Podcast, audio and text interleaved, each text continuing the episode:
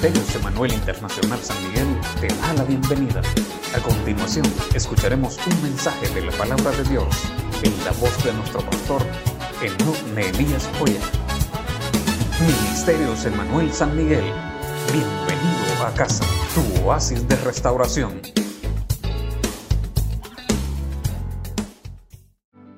Que Dios me los bendiga, mis amados. Damos gracias a Dios por la bendición que Él nos regala de estar en su casa. Los que están a través de las redes sociales, gracias por estar con nosotros. Si no ha compartido la transmisión, compártala para que muchas personas puedan ser bendecidas de parte de Dios. Eh,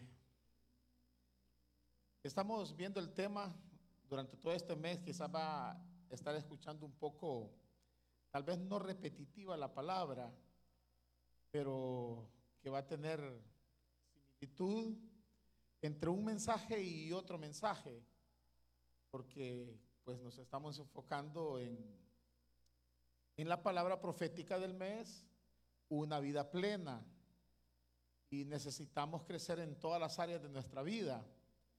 Y hoy vamos a estar viendo éxito en la vida espiritual. ¿Por qué es importante tener éxito en la vida espiritual? Dios nos hablaba hoy a través de Nehemías en el culto de la mañana que tener a Cristo en el corazón es tenerlo todo, hermanos. Y cuando nosotros somos exitosos en la vida espiritual, vamos a ser exitosos en todas las áreas de nuestra vida. Todas las áreas. Todo lo que usted emprenda va a ser bendecido. Todo lo que usted haga va a ser bendecido porque usted está siendo exitoso en su vida espiritual. Entonces, aquí la clave, hermanos, aquí la clave está en buscar éxito en la vida espiritual. Y cuando nosotros hacemos eso, preparémonos para ser bendecidos en todas las áreas. ¿Cuál es el problema de nosotros los seres humanos o de nosotros los cristianos? Que buscamos tener éxito en, en el negocio, en los estudios, y no es malo eso, hermanos, no es malo. Buscamos tener éxito en una relación de noviazgo, eh, éxito, qué sé yo, en todo lo que usted haga. Pero muchas veces olvidamos lo espiritual. Entonces dice Dios, sean exitosos en lo espiritual y por lo consiguiente serán exitosos en todo lo que emprendan. Entonces es la clave. Váyase conmigo a tercera de Juan, capítulo 1, versículo 2. Tercera carta de Juan 1, 2.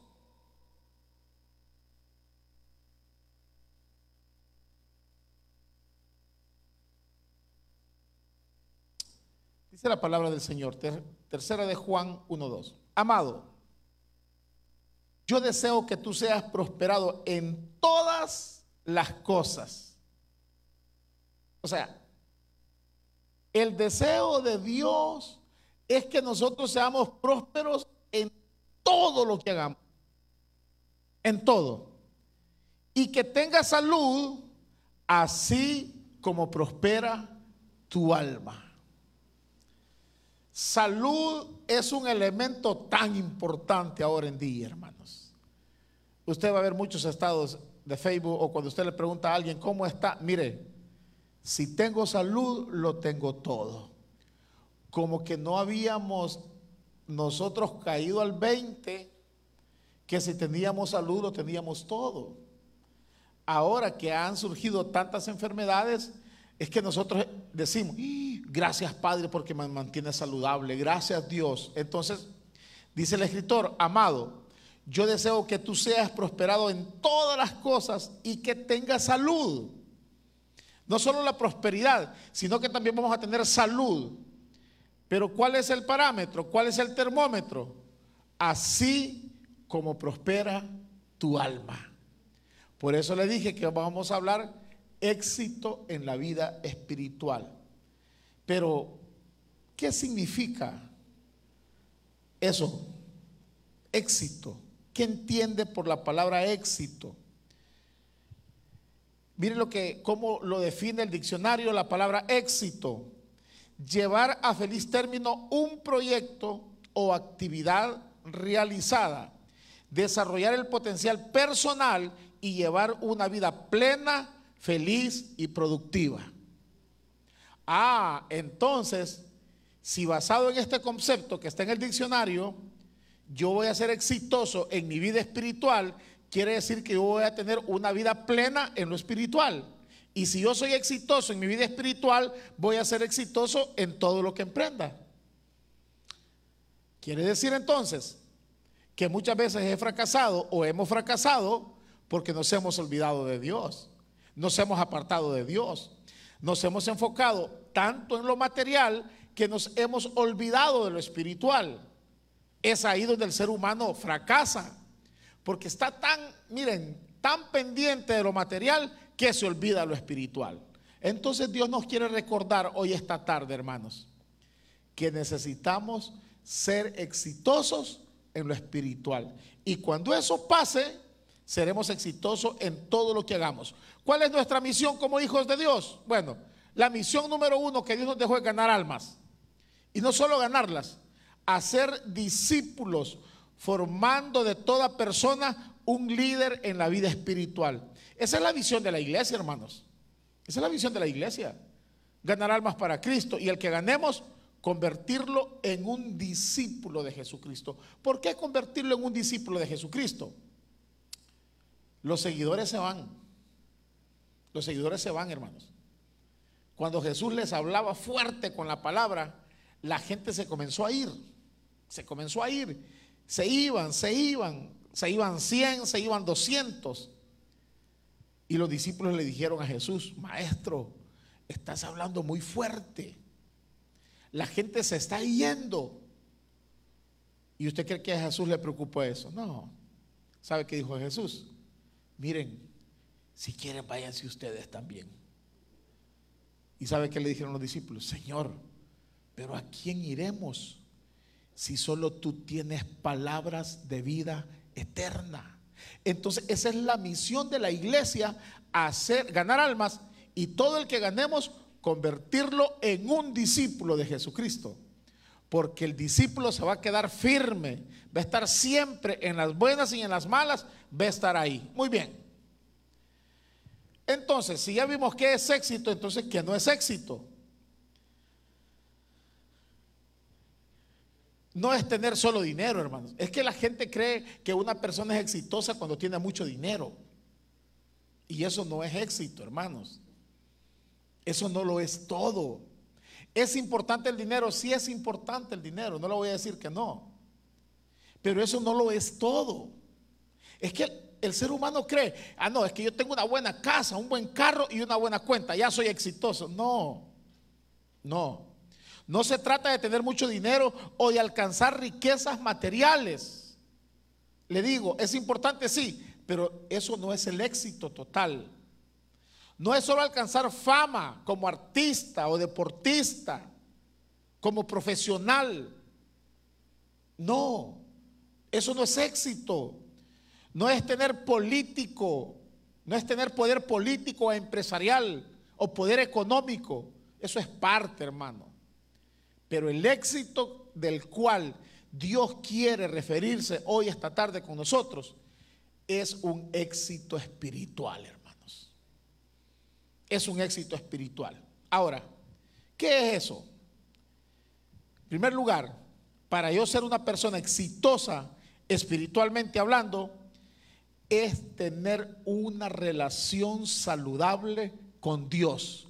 Y el único que da una relación saludable con Dios es Jesucristo, porque es el Hijo que Él envió a morir en la cruz del Calvario.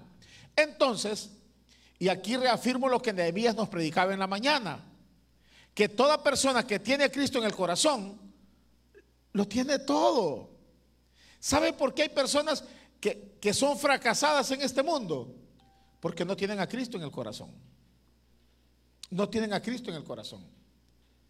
Y ellos buscan, ellos, eh, miren, ellos buscan cualquier cosa en el vicio, en el alcohol, en la droga, en la fama, en cualquier cosa.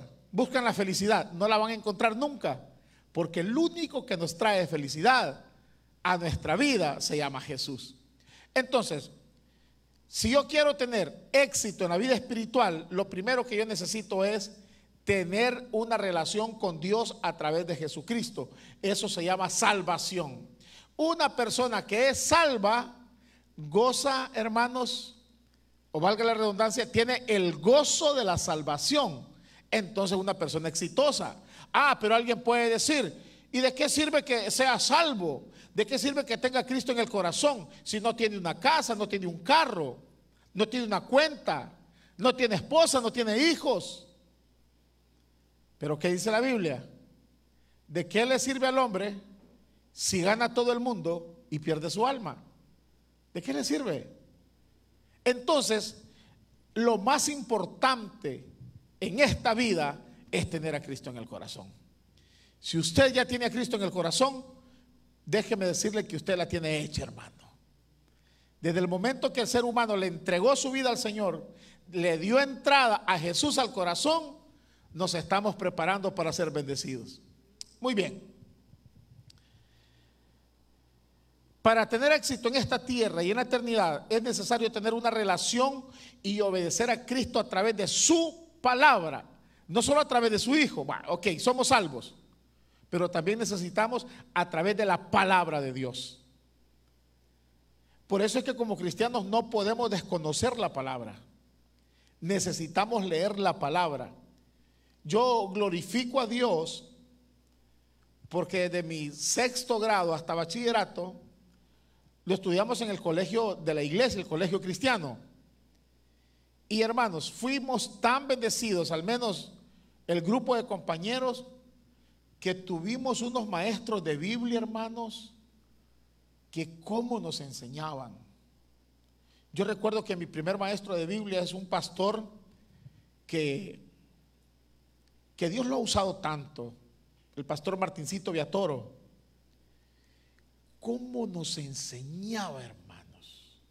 Sexto grado y nos daban clases de Biblia como que estábamos en un instituto bíblico. Nos enseñaban la palabra. Nos enseñaban la Biblia. Necesitamos saber, conocer la palabra de Dios. Una persona de éxito es una persona que escudriña la palabra, vive la palabra y la pone por obra. Es que yo no puedo ser persona de éxito espiritualmente hablando si yo desconozco la palabra. ¿Sabe por qué? Porque cuando vengan los problemas, ¿cómo voy a fortalecer mi vida? A través de la oración, sí. A través de estar en un culto, sí. Pero la fortaleza más grande me va a llegar a través de la palabra. Ah, ¿qué hago cuando estoy enfermo? Ah, voy donde el doctor. Está bien, hay que ir que, o sea, Dios dejó la ciencia, pero si no tengo la posibilidad de ir donde el doctor, o si el doctor dice, no, fíjese que usted tiene una enfermedad que no tiene remedio, entonces, ¿qué hago? Ah, entonces ahí es conocer la palabra. ¿Qué dice la Biblia? ¿Está alguno entre nosotros alegre? Cante alabanza. ¿Está alguno afligido? Haga oración. ¿Está alguno enfermo? Llame a los ancianos de la iglesia. Únganlo con aceite y va a ser sano. Pero si yo no conozco la palabra, yo me voy a tribular, hermanos. A usted lo pueden amenazar. Alguien le habló por teléfono y lo comenzó a amenazar, que lo va a matar. Humanamente usted siente que se desquebraja, ¿verdad? Humanamente usted comienza a temblar. Usted comienza, ¡Ah! qué barbaridad, me están amenazando. Pero cuando alguien conoce la palabra, se recuerda aquel versículo que dice, el ángel de Jehová acampa alrededor de los que le temen y los defiende. Pero si a mí el Señor me ha dicho que Él va a estar conmigo todos los días hasta el fin del mundo. Pero si el Señor me ha dicho que me tiene escondido en el hueco de su mano. Pero si el Señor me ha dicho y comienza usted a recordarse de la palabra. Entonces esa palabra es la que a nosotros nos mantiene firmes, hermanos. Por eso como cristianos, para poder crecer y ser personas de éxito espiritualmente hablando, necesitamos leer la palabra. Que sea en nuestro diario vivir, hermanos, leer la palabra de Dios. Miren lo que dice. Les, he leído esta porción de la Biblia como unas tres veces en estos días. Nunca se apartará de tu boca este libro de la ley, sino que de día y de noche meditarás en él. Que nunca se aparte de nosotros la palabra de Dios. Miren, e, esto es tan poderoso, hermanos que si nosotros hacemos eso como familia, como individuos, como personas, meditar en la palabra día y noche, hermanos, le digo, no fuésemos los creyentes que somos. Seríamos diferentes. Cuando usted está meditando en la palabra. Cuando de día y de noche. ¿Para qué? para que guardes y hagas conforme a todo lo que en él está escrito. ¿Y qué va a pasar? Entonces harás prosperar tu camino y todo te saldrá bien. Ah, y si no leo la palabra, y si no medito en la palabra en el día, y si no medito en la palabra en la noche, y si no medito en la palabra antes de acostarme, y si no medito en la palabra al levantarme, y si yo no estoy meditando en la palabra, ¿qué va a pasar? Voy a emprender proyectos, pero no va a pasar nada. Voy a ser una un mediocre. Esta es la clave, hermanos. Perdonen que les vamos a insistir tanto durante este mes, pero la clave está aquí, ya está dada. No, no, no hay que perdernos. Aquí entre nos, ¿alguien tiene una Biblia en su casa? ¿Verdad que todos tenemos una Biblia? Todos. Hoy tenemos la gran bendición, hermanos, que en los celulares andamos la Biblia. En los celulares.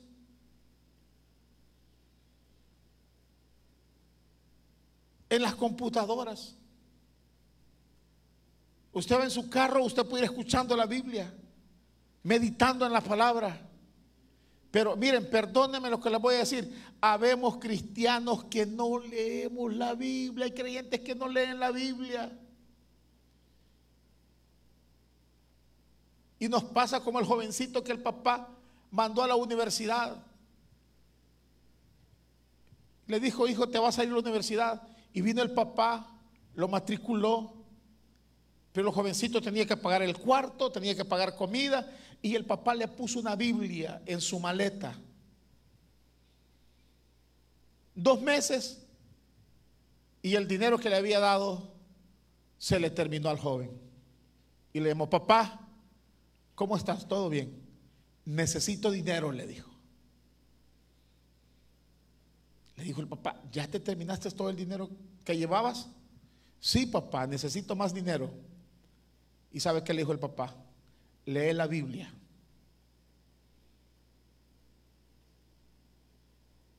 Al día siguiente le habla el hijo, papá, yo necesito dinero, ya no tengo para comer. Lee la Biblia, hijo. Y no le manda dinero. Al siguiente día, papá, es que no estoy bromeando, necesito dinero. ¿Y sabe qué le dijo el papá? Lee la Biblia.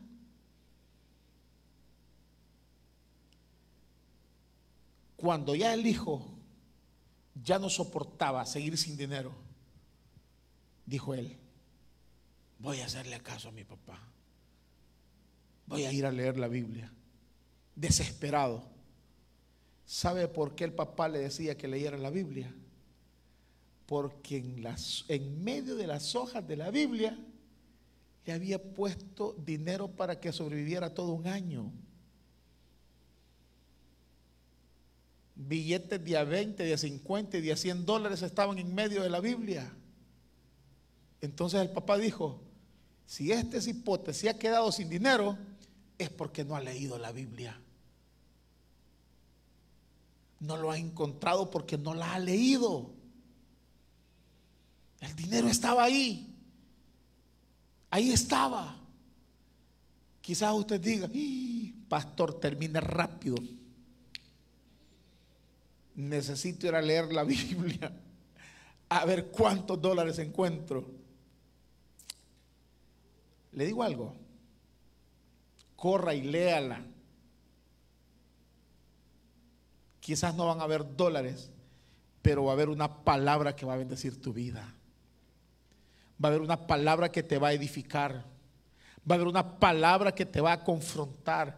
Va a haber una palabra que nos va a cambiar la manera de pensar. Porque en la Biblia hay una riqueza literaria, hermanos. ¿Sabe? A mí no se me olvida una anécdota que nos contaba nuestro pastor, fundador Ángel Emilio, de un joven, un señor, un señor, se ganó un, un paquete en un crucero.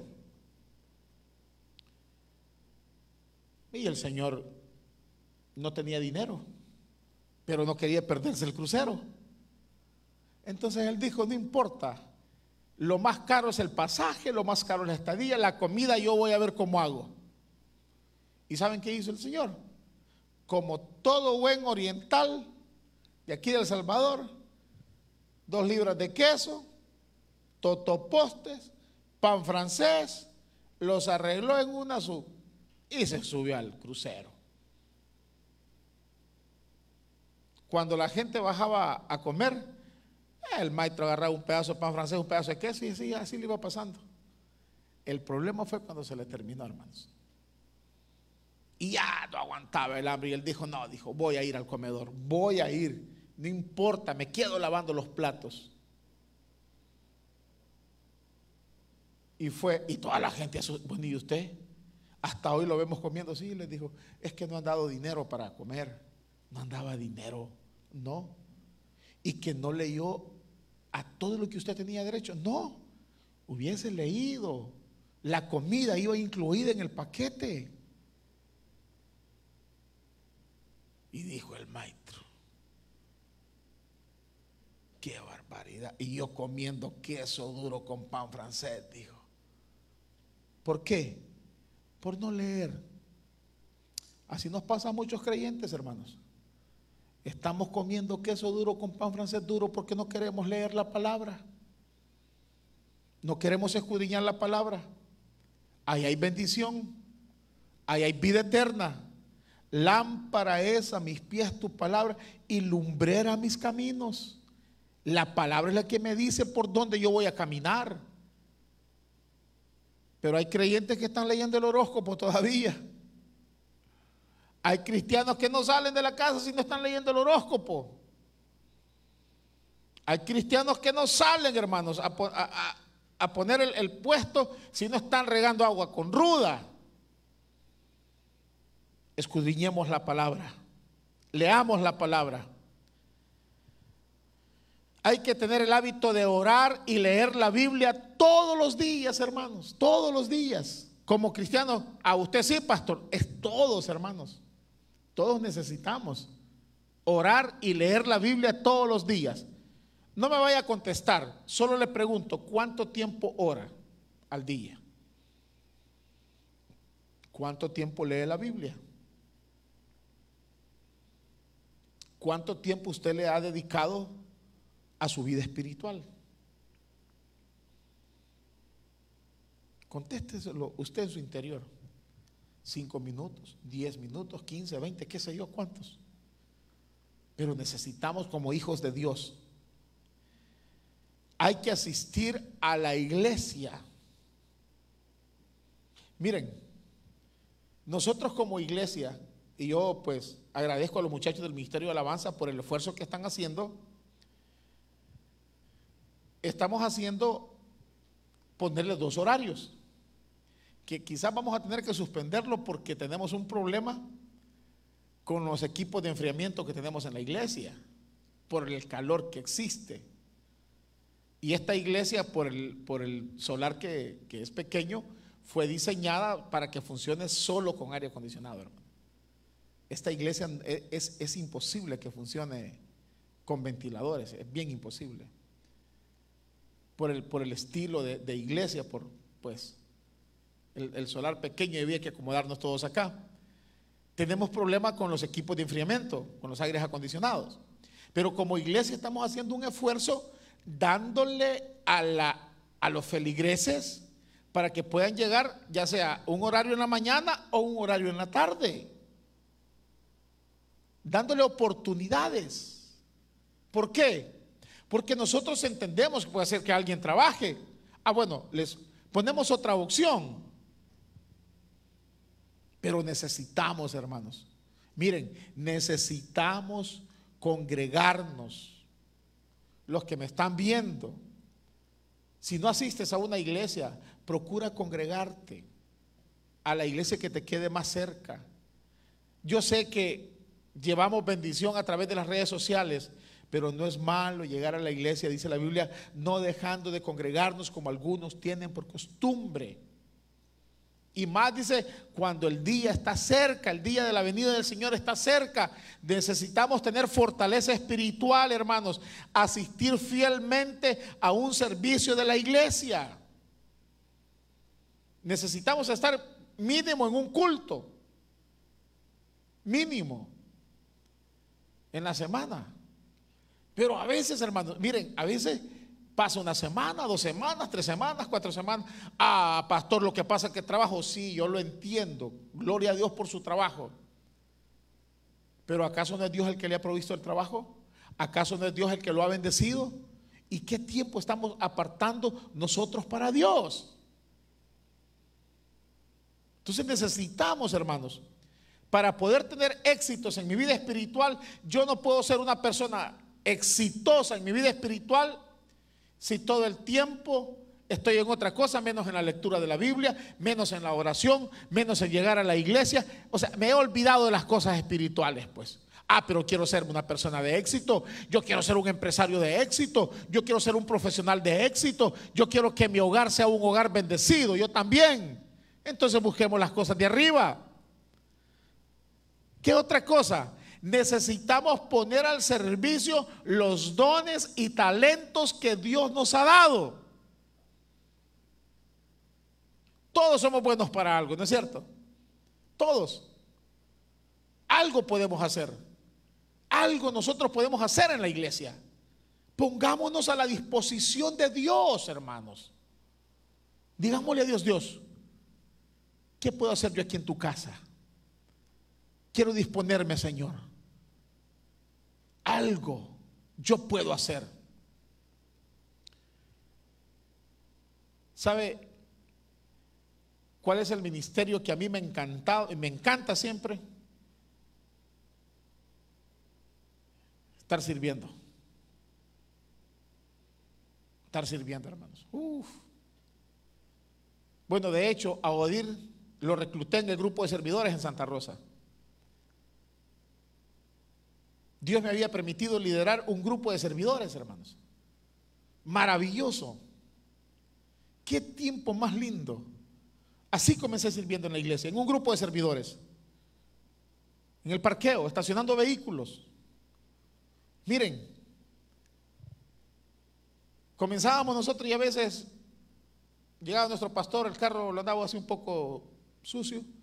Déjenos la llave, le decimos. Le lavábamos el carro Hubo una vez que lavamos 12, 13 carros de los hermanos que llegaron a la iglesia, con todo el equipo de servidores que andábamos, sin cobrarles.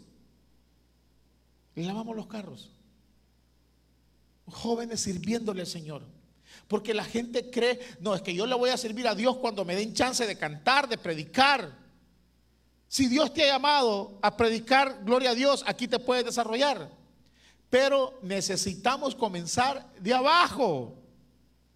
Alguien dice, estoy esperando, pastor, que Dios me llame al pastorado porque yo siento que voy a ser pastor. ¿Y qué está haciendo en la iglesia? No, ahorita nada, porque es que, no, necesitamos comenzar.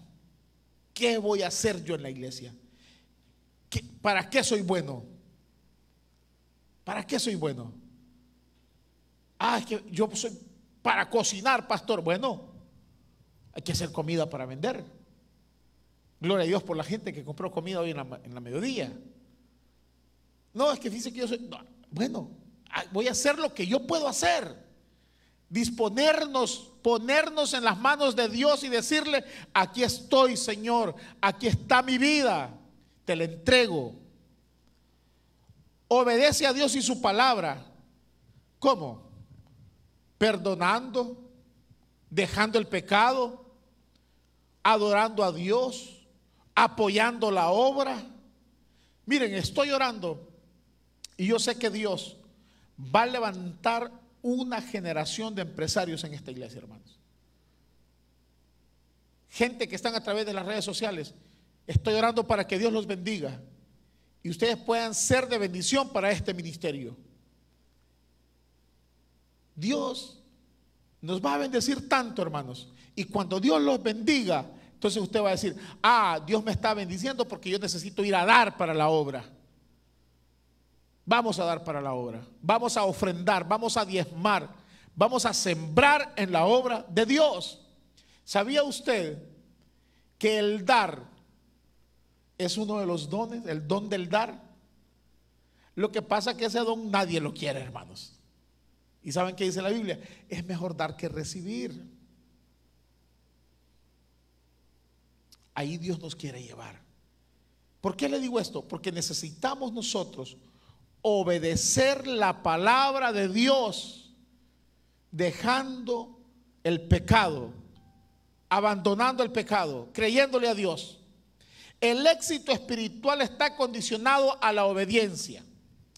Muy bien, quiero ser exitoso, tengo que ser obediente. Es que miren, yo se lo, he estado se lo he estado diciendo bien seguido. Dios es como nosotros los padres terrenales. ¿Qué hace usted cuando sus hijos se portan bien? ¿Qué hace uno cuando va a la escuela y en la escuela le dicen, mire, su hijo es lo mejor, excelente en las notas, en la conducta excelente, es servicial, es esto, es lo otro. ¿Qué hace usted cuando sale de la escuela y sale con las notas de ese cipote? Si usted es un padre o una madre agradecida, lo menos que puede hacer, hijo, en la escuela me acaban de, describir todo lo que sos y me sentí tan orgulloso o orgullosa. Te mereces cuatro pupusas. Vamos a buscar cuatro pupusas. Mínimo, dice el cipote. Mínimo, dice. Mejor más y no menos, dice. ¿Cómo, hermanos, cómo está uno, verdad? Cuando los hijos son obedientes, uno le dice, el cipote trabajó todo el día, sacó buenas notas, usted lo mandó a hacer algo, ese cipote fue sin renegar, y allá le dice, papi, préstame el carro, ¿se lo va a prestar usted? Sí, ¿verdad? Claro que se lo presta. ¿Por qué? Porque ese cipote se ha estado portando bien. Lo mismo hace Dios con sus hijos, hermanos. Cuando nosotros obedecemos la palabra, entonces nos va a ir bien en la vida. Parece que es Deuteronomio 28, búsquelo ahí en su casa. Lea, hermanos, lea los beneficios de la obediencia. Miren, los beneficios de la obediencia son tremendos. Miren, hay un hombre que obedeció a Dios a ojos cerrados. Abraham, Dios le dijo, vete de tu tierra, vete a la, ciudad que yo te voy a mostrar. Ahí te voy a bendecir. Y Abraham se fue a ojos cerrados, hermanos. Lo bendijo Dios, lo bendijo Dios. ¿Por qué lo bendijo? Porque fue obediente le obedeció a Dios, hermanos. Miren, es que esto de la obediencia hasta en los matrimonios se da a usted. Cuando el esposo es obediente, le va bien con la señora. Y cuando es desobediente, le va mal. O viceversa, ¿verdad? Abraham le dijo a Dios, vete de tu tierra, de tu parentela y vete a la tierra que yo te voy a mostrar. Y Abraham se fue. Lo bendijo Dios. Dios lo bendijo de una manera sobrenatural, hermanos. ¿Por qué? Porque fue obediente a la palabra. Es que nosotros queremos ser bendecidos de parte de Dios, pero no queremos obedecer a su palabra. Y no puede ser eso, hermanos. Perdóneme que les insista tanto, pero no se puede. Gente que quiere que Dios los bendiga y viviendo en pecado. Pidiéndole favores a Dios y viviendo en pecado. No se puede. A un desobediente Dios no lo puede bendecir. Aunque yo le profetice aquí, aunque le hayan profetizado grandes predicadores, yo no sé, alguien que le dijo, y vas a hacer, vas a ir a las naciones, y vas a ser grande, y vas a hacer esto, y vas a hacer lo otro. Pero si vive en desobediencia, Dios no va a ir a ningún lado, hermanos. Es mentira. Pero yo le puedo asegurar por la palabra que si usted obedece o yo obedezco a la palabra de Dios, todo lo que yo emprende en la vida voy a ser próspero. Todo. Un negocio, por muy pequeño que parezca, usted va a ser próspero, hermano. ¿Cuándo? Cuando obedezca, cuando sea obediente. Dios le dijo a Abraham, vete de tu tierra y se fue. Dios lo bendijo, lo bendijo. Hoy vámonos a otro lado opuesto. Jonás. ¿Para dónde le dijo Dios a Jonás? ¿A dónde le dijo Dios que fuera a predicar? A Nínive. ¿Se fue para Nínive Jonás? No, se fue para Nínive. ¿Qué le pasó a Jonás entonces? Ya usted sabe la historia. Y si no sabe la historia de Jonás, conéctese todos los domingos como a las 9 y 15 y voy a estar pasando las historias bíblicas de los niños. Si no se la sabe, se la cuento rápido. Jonás desobedeció a Dios se subió a un barco que no iba para Nínive, iba para otro lado. Dios no le dijo que fuera, Dios le dijo, a Nínive quiero mandarte. Y se levantó una gran tempestad, hermano. Es que miren, óiganme, escúchenme, ustedes que están ahí, que los aprecio tanto. Escúchenme, si se ha levantado una tempestad en tu vida, si se ha levantado una tempestad en tu familia, es tiempo de revisar nuestra vida y preguntarle a Dios si estamos viviendo en obediencia o estamos desobedeciendo a su palabra. Es bien sencillo esto, hermanos. Pero ¿qué hacemos nosotros cuando se levantan las tempestades en nuestra vida? Es que el pastor, es que Dios, ¿y dónde está Dios? ¿Dónde está Dios ahora que lo necesito? ¿Dónde está Dios? Dios está donde ha estado siempre. ¿Y cómo es que el poder de Dios? ¿Cuál poder de Dios? Desobediente.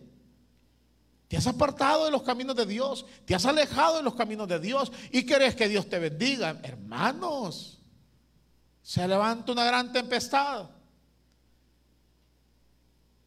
y comienzan a ver qué pasaba y van descubriendo, hermanos, que el problema era Jonás por desobediente y tomaron una decisión. Y él dijo, no, miren, yo soy el del problema, yo voy desobedeciendo.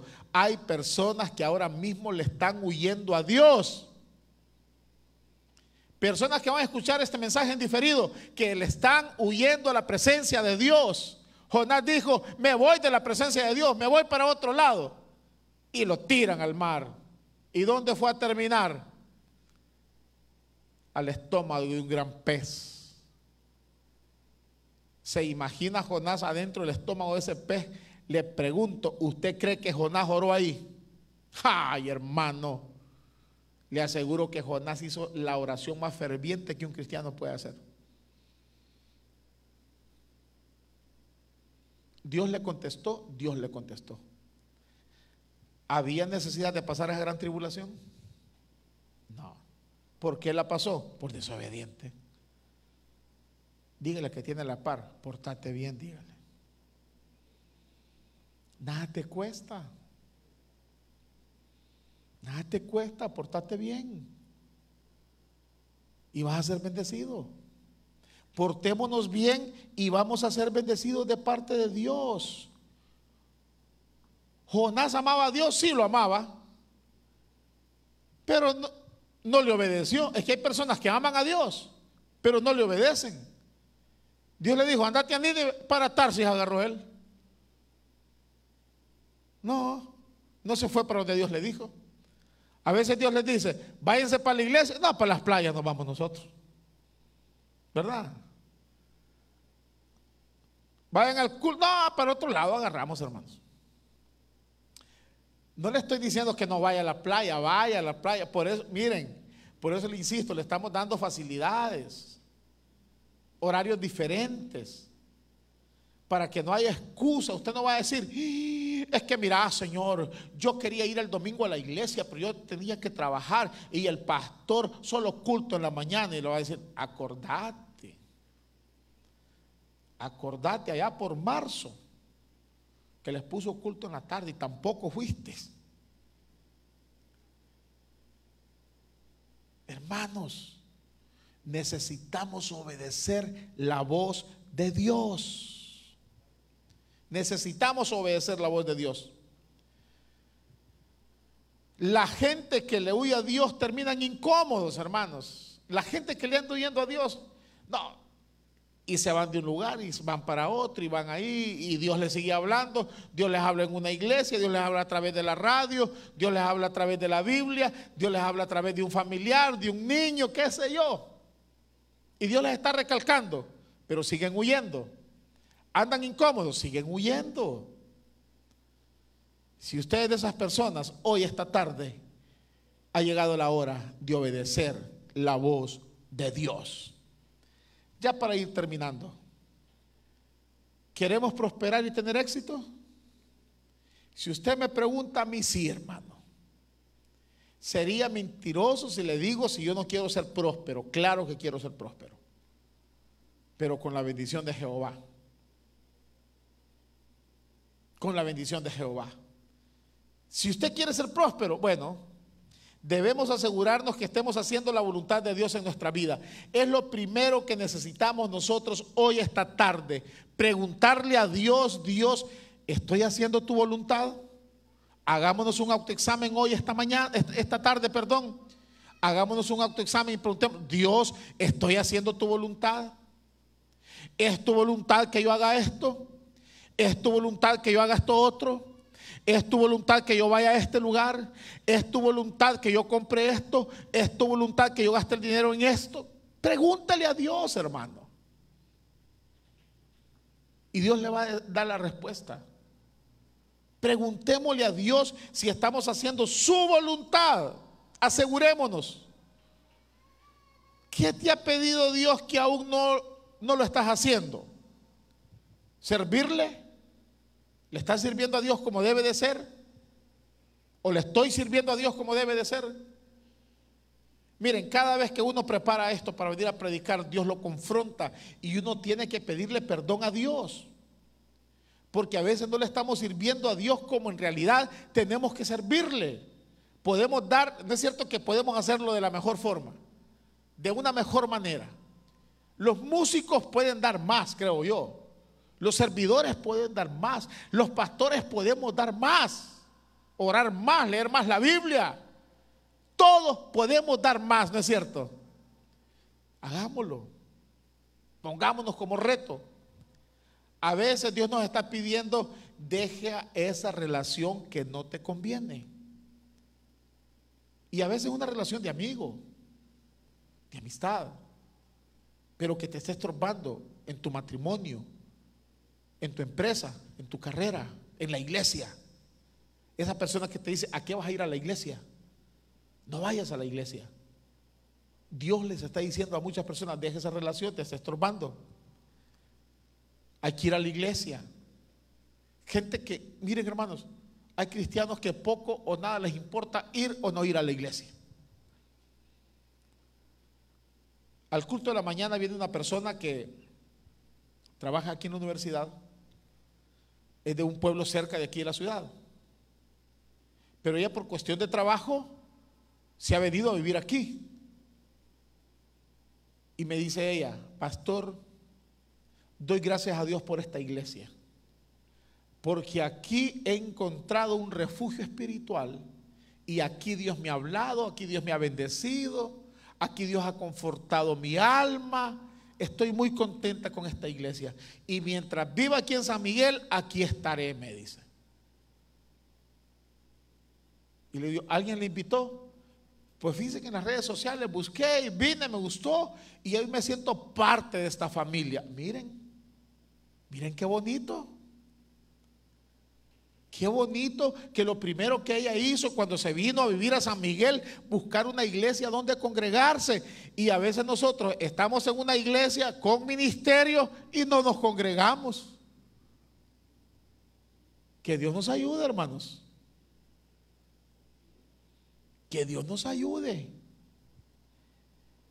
Ah, a veces Dios nos dice, mira, necesitas cambiar tu carácter, tu temperamento, deja la ira, deja enojo. Ay, hermanos, cuesta, ¿verdad? O solo a mí me cuesta, a ustedes no les cuesta, a mí sí me cuesta. Porque yo soy bien enojado.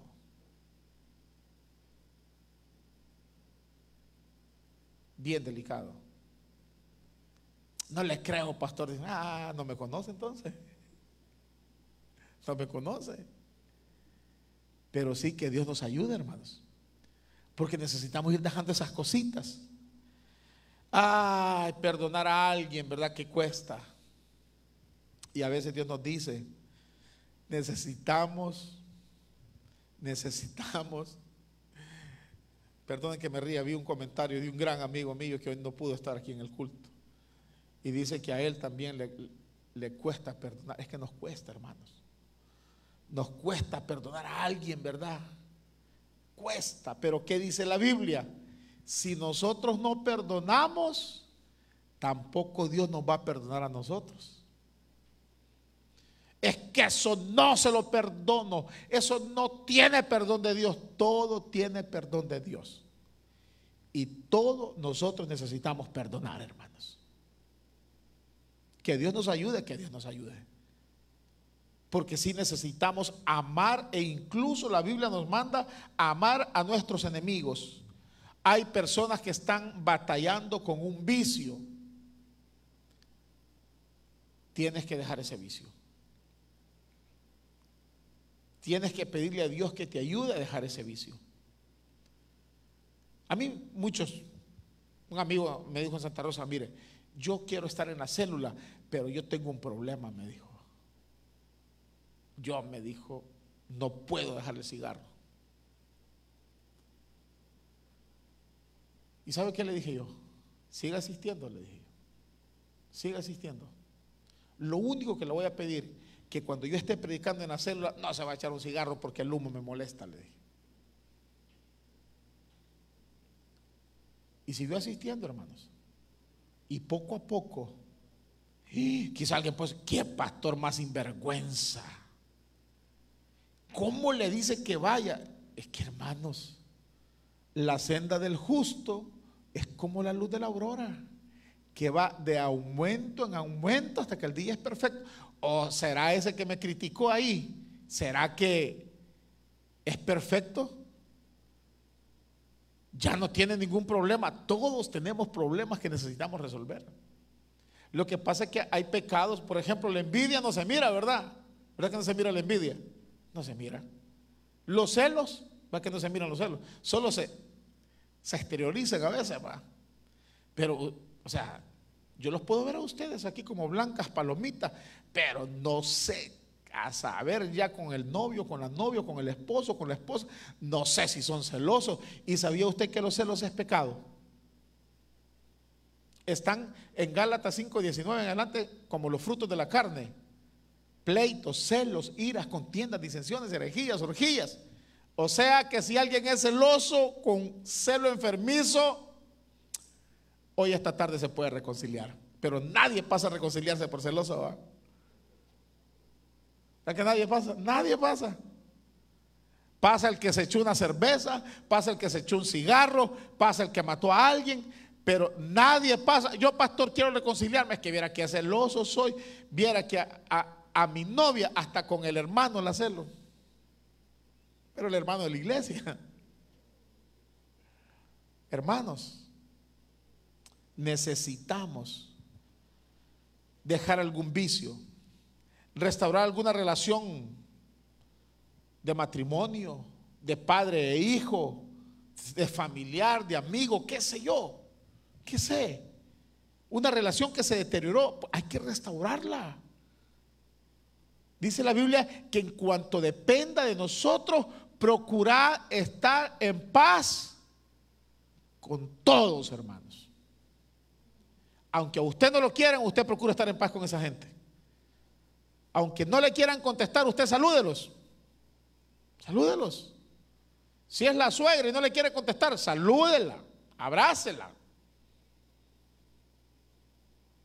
¿Qué sé yo? Alguien que no quiere tener esa relación de amistad con usted, salúdelos. ¿Por qué? Porque como hijos de Dios no podemos tener ningún resentimiento, ningún rencor. Ah, muchas veces necesitamos dejar de mentir, ¿verdad? A veces no, si es que es una mentira chiquita. Es una mentira chiquita. Los hipotes. Miren, el cipote que comienza a mentir de chiquito y si no se, se, se, disciplina, eh, se va creciendo, hermanos, así, mentiroso. Mentiroso. Cipotes que le robaron a sacapunta al compañero y dicen, no, es que me la lleve en el camino. Yo recuerdo un sobrino, mi mamá lo mandó a hacer un mandado a donde la vecina y le dijo, es que fíjese mamá, que esa señora cada vez que yo llego a esa tienda viera cómo me insulta. Me dice cosas feas, yo no quiero ir ahí. Y mi mamá como se la sabe de todas, todas, hermano. Ah, si es que te insulta esa señora, sí. Así que mande a otro. No, le dijo, no voy a mandar a otro. Le vamos a ir y le voy a ir a preguntar a esa señora por qué te insulta. Y lo tomó de la mano y dijo a caminar con él para la tienda. ¿Saben qué le dijo? Puchica mamá, con usted no se puede bromear ya, eso es broma, le dijo. Mi mamá sabía que le estaba mintiendo. Si comienzan a mentir de pequeños, llegan grandes y siguen mintiendo. Siguen mintiendo. Así es que si hay alguien que necesita dejar de mentir, pues hay que hacerlo. Hay que hacerlo. ¿Qué más? ¿Será que hoy podemos comenzar una nueva relación con Dios, hermanos? ¿Será que hoy le podemos decir a Dios, Dios, perdónanos? Porque muchas veces te hemos desobedecido. Muchas veces nos hemos apartado de ti. Necesitamos dejar cosas que nosotros sabemos que a Dios no le agradan. Que usted sabe, hermano, que eso que está haciendo, esa relación, no le agrada a Dios, pero que insistimos en hacerlo. Yo creo que este es un tiempo donde le podemos decir a Dios, Dios, yo quiero tener una vida espiritual exitosa. Porque si yo tengo éxitos en mi vida espiritual, todos los proyectos que yo haga en mi vida, voy a ser bendecido. Mis hijos van a ser bendecidos. Porque yo voy a ser una persona de éxito. Así como está, cierra tus ojos, inclina tu rostro y pongamos este tiempo en las manos de Dios. Padre, te doy gracias Dios, porque has hablado a mi vida hoy esta tarde, Señor. Pongo en tus manos, Dios, la vida de tus hijos, los que estamos hoy aquí en la iglesia, Señor los que están a través de las redes sociales, Padre. Si hay algo, Señor, que necesitamos cambiar, aquí estamos en tus manos, Padre. Que tu Espíritu Santo nos ayude. Si alguien necesita dejar una relación, un vicio, una situación, Padre, te pido, Señor, que le ayudes para que lo pueda dejar, Señor. Oh Padre de la Gloria. Oh Señor, gracias. Gracias Señor. Gracias por ayudarnos. Gracias por hablar a nuestras vidas, Señor. Gracias por hablar a la vida de tus hijos, Padre. Gracias Dios por hablarnos hoy esta tarde.